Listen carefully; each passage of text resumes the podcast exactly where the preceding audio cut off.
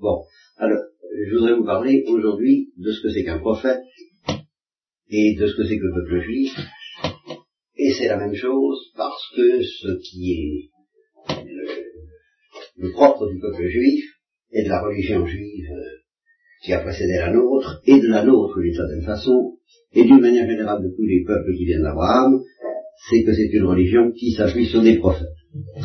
Alors, je me suis aperçu que beaucoup d'entre vous, presque tous, vous êtes extrêmement euh, avertis et sensibles à toutes sortes de révélations qui courent un peu partout sur euh, le pape, euh, la disparition du pape, les événements prédits par Fatima, tout, ou, prédits par toutes sortes de gens variés. Alors déjà, je m'étais dit, ça, il faudra que je leur fasse une petite mise au point à ce sujet, parce que des, gens qui ont des révélations et qui prédisent ce qui va nous arriver dans les années qui viennent, euh, dans dix ans, ou dans vingt ans, ou la fin du monde, ou la fin de l'Église, ou la fin de tout alors sachez qu'il y en a à peu près un, deux, trois, quatre ou cinq par département français. Alors que s'il y, a des gens qui passent leur temps à suivre ces révélations, à les collectionner, à les commenter, à euh, s'en nourrir et à vivre d'une vie religieuse qui est euh, entièrement sous la dépendance de ces révélations. Alors il faut que vous sachiez tout de même une chose très nette, c'est que l'Église n'est pas d'accord. Elle n'est pas d'accord avec cette attitude. L'Église ne condamne pas les révélations privées, euh, elle les tient en, réserve et elle dit de toute façon que la révélation privée existe ou n'existe pas, vous avez tout ce qu'il faut avec la révélation que je vous offre, moi, Église romaine, tout ce qu'il faut pour savoir ce que Dieu vous demande. Vous n'avez pas besoin des révélations privées pour ça, et vous n'avez pas besoin de vous exciter là-dessus. Et même il m'arrive, moi, Église, d'approuver certaines révélations privées et de vous encourager à les suivre. Par exemple, euh, les révélations de Bernadette à Lourdes. Bien sûr, l'Église nous encourage, elle, elle dit ça, ça, ça a l'air sérieux, et je crois, moi, Église, que vraiment la Sainte Vierge est intervenue pour demander qu'on vienne à Lourdes y prier. Alors l'Église vous encourage, elle ne vous y oblige pas. Elle ne vous oblige jamais à croire à une révélation privée, même celle de Lourdes. Mais enfin, elle vous y encourage. Mais d'autres révélations, l'Église ne les condamne pas. Euh, Fatima aussi, elle approuve, moins fortement que Lourdes, mais elle approuve. il y en a d'autres euh, pour lesquelles elle ne dit rien. Et celles-là, elle ne les condamne pas. Mais elle ne vous euh, conseille pas du tout d'appuyer votre vie religieuse là-dessus. Et même elle condamne ceux qui ne font que ça. Et surtout, moi, qui vous fais le catéchisme, je veux que vous sachiez que la révélation dont j'ai à vous parler, c'est pas ça, et c'est pas auprès des révélations privées non approuvées par l'Église que vous la trouverez. Bon, alors ça c'est une mise au point sur laquelle vous pourrez m'interroger après, soit ce soir, soit la prochaine fois, on verra, mais je tenais à vous le dire tout de suite. Parce que euh, je dois vous dire au sujet des prophètes quelque chose qui a l'air de ne pas être tout à fait d'accord avec ce que je viens de vous dire, et c'est certainement pas ce soir que je pourrais vous faire la mise au point, je voulais simplement vous prévenir pour que nous soyons, il n'y ait pas de malentendu. À partir d'Abraham, dont nous avons parlé la dernière fois, qui était un prophète, euh, tous les descendants d'Abraham sont des gens euh, dont la vie religieuse est suspendue à ce que disent les prophètes. Les juifs, les musulmans en particulier. Les prophètes, je j'essaierai de vous expliquer un peu ce que c'est. Euh, Abraham en était un, il y en a eu un autre extrêmement important qui s'appelait Moïse. Il y en a eu depuis Moïse, Moïse c'est à peu près mille ans avant Jésus-Christ, il y en a eu sans interruption dans l'histoire du peuple juif jusqu'à un certain moment. Alors ça, je vais tout de même vous expliquer ça. Abraham était solitaire. Qu'est-ce qui lui est arrivé? Nous aurons l'occasion d'en parler. Il était solitaire. Dieu lui a parlé. En gros, c'est ça, un prophète, c'est quelqu'un à qui Dieu parle, mais ça, ça demande quelques précisions que je vous donne. Dieu lui a parlé, il a fait ce que Dieu lui avait dit, et il a fondé une famille. Cette famille, ça a été d'abord Isaac, c'est toute une histoire d'Isaac, dont je parlerai peut-être, et puis après, ça a été euh, Jacob, qui euh, s'est appelé ensuite Israël, d'où le nom des Israélites, et puis Jacob a eu lui-même douze enfants.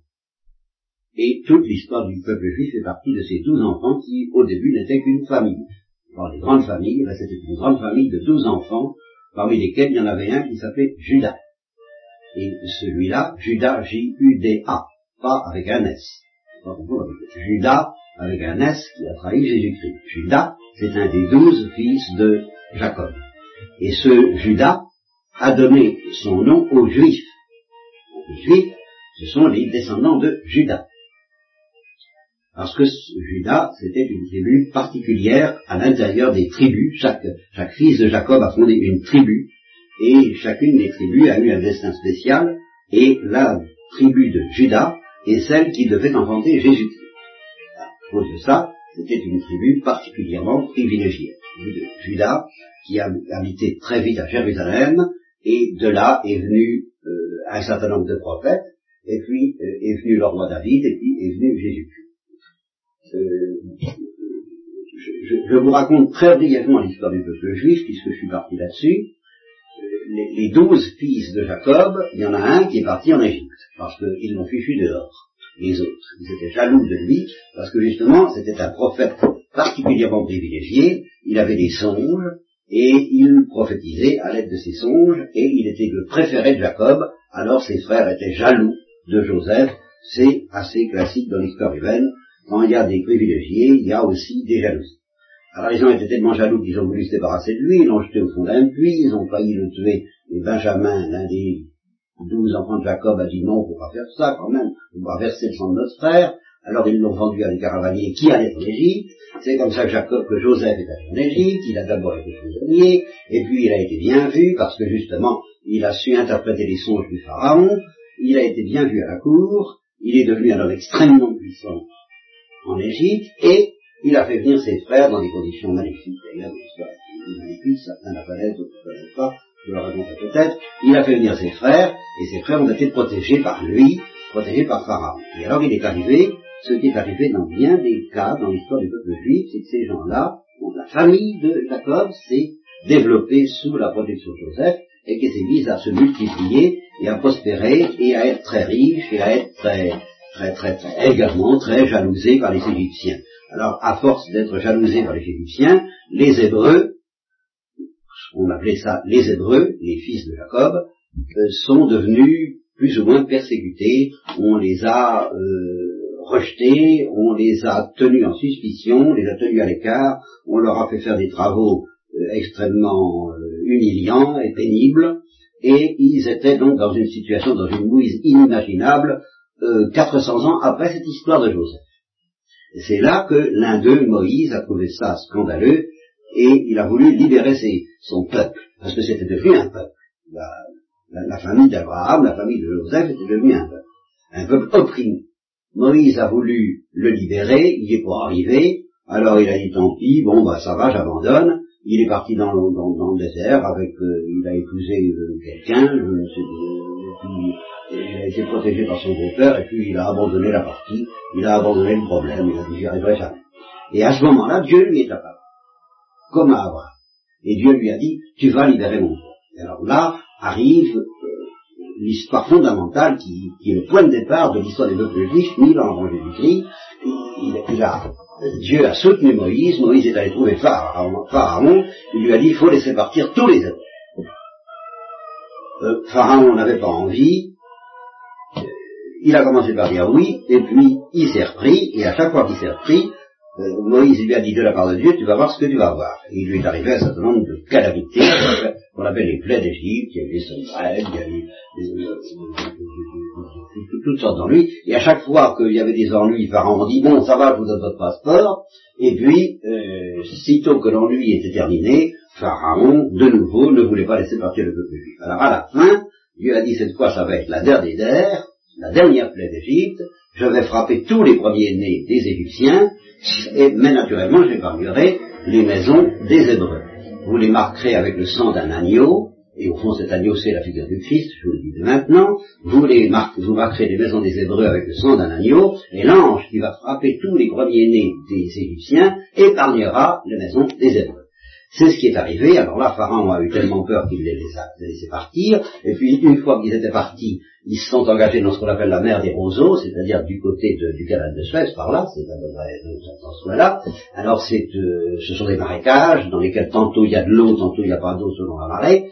Et ils se sont engagés à pied sec dans cette région. Et l'armée de Pharaon a couru après eux.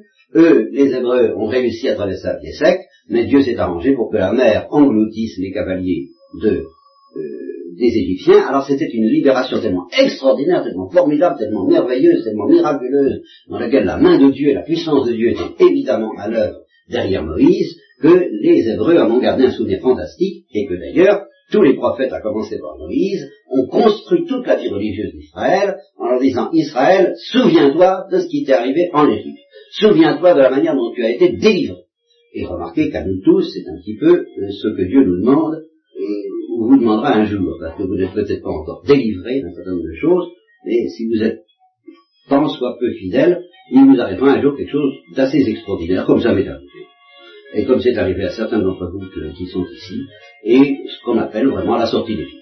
Un moment où on est dans la, dans, la mouise, dans la détresse, dans le désespoir, et puis la main de Dieu arrive, et puis vous êtes tiré de là, et vous délivre de ça, et à partir de ce moment, la vie, ça devient, souviens-toi de ce que j'ai fait pour vous. Si je t'ai délivré, euh, je te délivrerai encore. Alors, euh, n'aie pas peur, aie confiance, va jusqu'au bout de ce que je te demande. Voilà à peu près la vie des Hébreux et voilà à peu près la vie de chacun d'eux. Alors le peuple, de, le juif donc s'est constitué en, en, peuple sous la direction de Moïse, qui était le grand prophète, le plus grand prophète qui ait connu le peuple juif jusqu'à l'arrivée de Jésus. Et euh, seulement ça n'allait pas tout seul parce qu'il leur avait promis d'entrer dans une terre merveilleuse qui s'appelle la Palestine, qui est pas loin de l'Égypte, et qui continue encore à être en problème avec l'Égypte, ça, n'a jamais cessé. Et cette terre qu'on appelle la Palestine, ils n'y étaient pas, ils étaient dans le désert, dans le désert qui est entre l'Égypte et la Palestine. On voit le désert, c'est le désert d'Arabie, c'est une espèce de botte que vous voyez entre l'Afrique et puis euh, et puis la Palestine. Je ne sais pas si vous voyez où est la Palestine sur cette carte. Il y en a un qui peut me la désigner là, la Palestine. Euh, papa, allez, la Palestine. Voilà, c'est ça. Bon, alors, de ce, entre cette Palestine et puis l'Égypte, qui est nettement du côté du Nil, bon, ben, il y a un désert, et alors les Hébreux ont vécu 40 ans dans ce désert. Et ils n'ont pas apprécié. Ils ont oublié ce que Dieu avait fait pour eux, pour les délivrer, et ils ont dit à Moïse que c'était pas la peine. C'était vraiment pas la peine de nous faire sortir de là pour nous faire mourir. Alors, il y a eu toutes sortes de, de bagarres entre Moïse et le peuple, jusqu'au moment où le peuple est entré dans la terre promise. La terre promise, c'est ça. c'est la Palestine il y a eu des batailles, et pendant, je ne sais pas combien, peut-être 100 ans, le peuple juif a vécu ainsi en étant dirigé par des prophètes. Parce qu'après Moïse, il a eu des successeurs.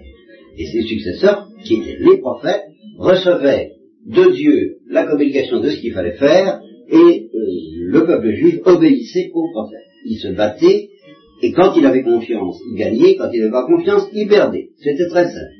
Jusqu'au jour alors ça c'est très important. C'est ça où le peuple juif, a dit il y en a ras-le-bol. Nous ne sommes pas comme les autres peuples, même une fois qu'il était entré en, Palestine. Hein. Il a réussi à entrer en Palestine grâce à ça. Une fois qu'il était entré en Palestine, eh ben, il a vécu comme un peuple, mais un peuple qui n'avait pas de roi. Or, tous les peuples avaient des rois. Tous les peuples ont des rois. Sauf s'ils sont des démocraties, mais en ce temps-là, il n'y avait pas de démocratie. Donc tous les peuples avaient des rois. Et eux, ils n'avaient pas de roi. C'était le seul peuple qui n'avait pas de roi. Ils étaient suspendus au prophète. Alors ils ont dit, ras on veut un roi. Et ça, c'est le plus grand péché qu'a commis le peuple juif, c'est de vouloir être comme les autres d'avoir un roi. Alors, euh, il a dit ça au prophète qui était à ce moment-là au pouvoir, qui était Samuel, et Samuel s'est tourné vers Dieu et lui dit, qu'est-ce que je fais? C'est épouvantable. Il demande un roi, il me rejette, il veut plus de moi, il veut un roi. Et Dieu lui a dit, euh, fais ce qu'il dit. C'est pas toi qui rejettes, c'est moi. Mais fais ce qu'il te dit, et puis préviens-les que ça va, ça va chauffer pour eux. Alors, ils ont eu un roi, je ne vous dirai pas dans quelles conditions, ça a été d'abord Saül, et puis ça a été David, et puis ça a été Salomon, et ces rois, au début, ça a très bien marché. Au début, ça, il y a eu beaucoup de difficultés, mais enfin, ils ont, David en particulier a, remporté des batailles extraordinaires, il a raffermi le royaume d'Israël, c'est vraiment devenu le royaume d'Israël et le royaume de Juda. Juda, c'était Jérusalem, c'était la tribu à laquelle appartenait David.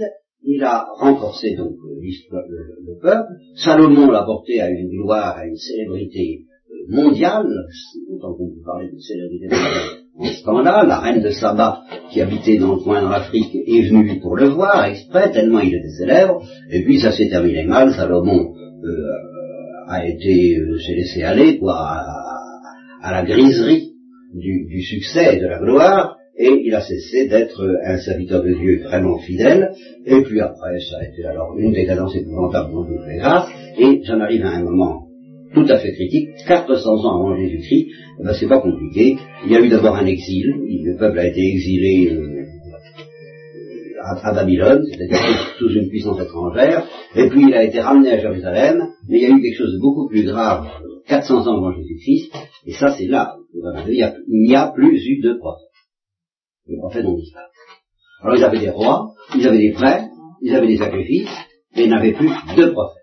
Et pour le peuple juif, c'était le drame le plus grave qu'ils puissent connaître. Ça a duré 400 ans comme ça, et ils avaient simplement la consolation d'espérer qu'un jour viendrait le grand prophète, le Messie. Ils l'attendaient, mais ils ne savaient pas quand il viendrait. Ils ne savaient pas qui ce serait. Ils ne savaient pas d'où il viendrait. Et ce Messie, ben, naturellement, c'était Jésus. Et il a été précédé par un vie de 400 ans. Bien, vous le savoir. Et maintenant, qu'est-ce qu'il en est de nous, chrétiens? Je, vais très vite aujourd'hui. Qu'est-ce qu'il en est de nous, chrétiens, au point de vue des prophètes? Alors, il faut que vous sachiez quelque chose qui va vous étonner et qui est vraiment en contradiction avec ce que je vous ai dit au début, c'est que, à partir de Jésus-Christ, et plus précisément à partir de la Pentecôte, dont je parlerai plus tard, alors les chrétiens sont tous des prophètes. Nous sommes tous des prophètes. Nous avons tous ce qu'il faut pour prophétiser. Alors qu'est-ce que ça veut dire? Ben, Ça veut dire que nous avons un certain contact avec Dieu privilégié qui ne se trouve pas chez les païens, qui ne se trouve pas chez les hindous, qui ne se trouve dans aucune autre religion et qui fait que nous avons tous une certaine lumière que nous appelons la lumière prophétique. Alors qu'est-ce que ça a à voir avec la méfiance que je vous ai offerte au sujet des révélations privées? Bien là, je ne peux pas vous expliquer ça complètement ce soir. Je veux vous dire que nous sommes des prophètes, mais nous sommes des prophètes qui sont soumis à ce qu'on appelle le magistère de l'Église, et que c'est euh, la révélation expliquée par l'Église qui doit quand même euh, guider toute notre vie. De sorte que nous sommes des prophètes, mais nous ne sommes pas des prophètes à partir de rien. Nous sommes des prophètes qui sommes soumis à un enseignement précis qui s'appelle l'enseignement de l'Église romaine. Et cependant, nous sommes des prophètes. Voilà. Alors ça, euh, je vous l'expliquerai davantage. Je vais tout de même vous donner une précision dernière ce soir. Je vous dis beaucoup de choses ce soir. On recommencera, hein, c'est le. Euh, qu'est-ce que c'est donc un prophète? C'est quelqu'un qui est en contact avec Dieu et à qui Dieu révèle certaines choses de temps en temps. Bien. Et quelle différence est-ce qu'il y a par exemple avec les sorciers? Eh bien, c'est que les sorciers, païens, euh, ils ont un certain nombre de rites traditionnels grâce auxquels ils se mettent en contact avec l'au-delà. Et cet au-delà dans lequel débarquent les sorciers des religions païennes, qu'est-ce que c'est? Bon, les sorciers n'en savent rien. Ce sont ce qu'on appelle des dieux, ça peut être des dieux bénéfiques, des bons anges, des dieux maléfiques, des démons, ils savent pas c'est une salade, et ils n'ont absolument aucun moyen de se dépatouiller là-dedans. Tantôt c'est le bien, tantôt c'est le mal auquel ils aboutissent. Euh, s'ils ont un cœur pur, eh bien, ils sont plutôt en contact avec les bons anges. S'ils ont un cœur impur, ils sont plutôt en contact avec les démons, mais ils n'ont aucun moyen de savoir exactement à qui ils ont affaire. Et par ailleurs, ils ont des trucs, ils ont des recettes, ils ont une, tradition figée, une fois pour toutes, grâce à laquelle euh, ils entrent en contact avec l'autre. Un prophète, c'est pas ça du tout. Un prophète n'a absolument aucune recette pour entrer en contact avec Dieu. Un prophète, c'est quelqu'un sur qui Dieu tombe le jour où ça lui plaît, sans prévenir, et sans qu'il y ait aucun moyen ni aucun truc possible pour faire venir Dieu. Vous comprenez? Je ne vais pas vous dire mettez-vous dans votre chambre, faites telle chose et Dieu viendra. Je peux vous dire mettez-vous dans votre chambre, priez et Dieu viendra, mais vous ne prophétiserez peut-être pas. Ça, c'est une autre histoire.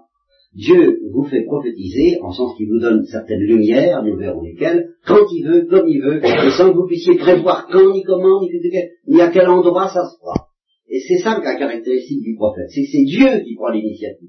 Et c'est pas le prophète qui fait venir Dieu. C'est Dieu qui prend l'initiative et qui tombe sur lui quand il veut et comme il veut. Bon. Et nous sommes tous un peu comme ça.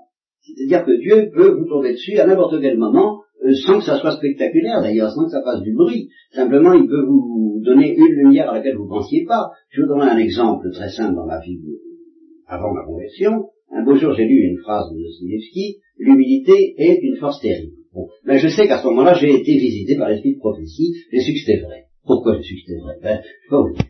Justement, ça, ça vient, ça venait pas de moi. J'ai su que c'était la vérité. Bon, ben ça, c'est ça la prophétie. Ce jour-là, j'ai prophétisé. Je m'y attendais pas. J'ai rien fait pour. J'ai lu ce bouquin, j'ai vu l'humilité est une force terrible. Ah, je dis ça c'est bon. Puis ça a été pour toujours. Je, je ne peux plus oublier ça. Maintenant, je sais que c'est la vérité. L'humilité est une force terrible. C'est un petit exemple. Eh bien, il peut vous arriver des tas de choses. Vous ouvrez un bouquin, vous lisez une histoire, paf, il y a une phrase qui vous frappe. En fait, sans que vous en doutiez, vous prophétisez, vous recevez la lumière de Dieu et vous la gardez. C'est ça, être prophète. Là, nous sommes tous menacés, si je peux dire, de prophétie. Et en même temps, si vous voulez savoir parce que nous pouvons aussi avoir affaire aux démons, nous pouvons avoir affaire à notre imagination, et c'est justement pour ça qu'il faut se méfier, il ne faut pas faire comme les sorciers qui se livrent, qui se livrent à n'importe quoi, et écouter toutes les révélations privées. Il faut vous en, remettre à l'Église, pour savoir si ce que vous avez cru est vrai et non, et enseigné par l'Église.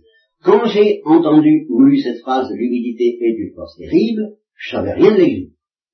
Mais plus tard, quand je me suis converti sur l'histoire, j'ai vérifié, j'ai constaté que l'Église enseigne ça d'une autre façon, mais elle dit l'humilité, l'humilité, l'humilité. Ah ben j'ai dit ça va. Vous voyez, j'avais fait contrôler ma prophétie par l'Église. Alors là, ça. Quand votre prophétie est contrôlée par l'Église, vous pouvez lui faire confiance. Mais tant qu'elle n'allait pas, et même si l'Église ne dit rien, ce qu'on va dire, écoutez, je sais pas, c'est pas essentiel, alors tournez la page, vous occupez pas de ça. Bon, alors, euh, sachez bien que cette notion de prophétie, de prophète sur qui Dieu tombe sans prévenir, sans crier gare, ben vous ne trouverez pas ça par exemple chez les hindous. Les hindous, ils ont des moyens, ils ont des recettes, ils ont des traditions, et ils sont sûrs qu'ils entreront en contact avec le divin en employant ces recettes. Mais il n'y a pas d'événement imprévisible comme quoi Dieu arrive un beau jour comme ça, sans prévenir, sans crier gare, sous une forme ou sous une autre, sous une forme très subtile et très secrète dans certains cas, très bruyante dans d'autres cas. Il n'y a pas ça dans la tradition hindoue. Et il n'y a pas ça chez les, païens. Il y a ça que chez les descendants d'Abraham.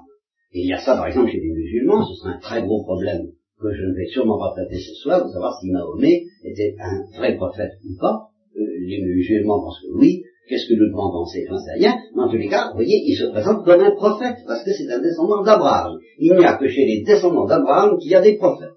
Et nous, quelle est notre position, nous chrétiens, par rapport au prophétisme? C'est que nous sommes tous des prophètes, mais des prophètes soumis à l'Église. Voilà. Alors je vous ai plongé une tape assez pesante ce soir. Vous, aurez le temps d'y réfléchir, de me reposer des questions. Moi, ce que je veux, je suis allé très vite. Si vous ne me posez pas de questions, si vous ne me demandez pas spécialement de revenir sur tout ce que je vous ai dit, eh ben, on arrivera dès la prochaine fois à Jésus-Christ, parce que là, euh, je vous ai raconté cette histoire uniquement pour préparer les voies à l'arrivée du Christ et pour que vous sachiez que le Christ est venu dans un peuple qui était dans la détresse, qui était euh, sous l'occupation des Romains, qui était sous la domination des Romains, et qui n'avait plus de prophète depuis 400 ans. Et c'est à ce moment-là qu'est arrivé d'abord un, très très grand prophète qui a précédé Jésus-Christ, le premier depuis 400 ans, Jean-Baptiste, et puis celui que Jean-Baptiste était venu préparer, dont il était venu préparer la venue,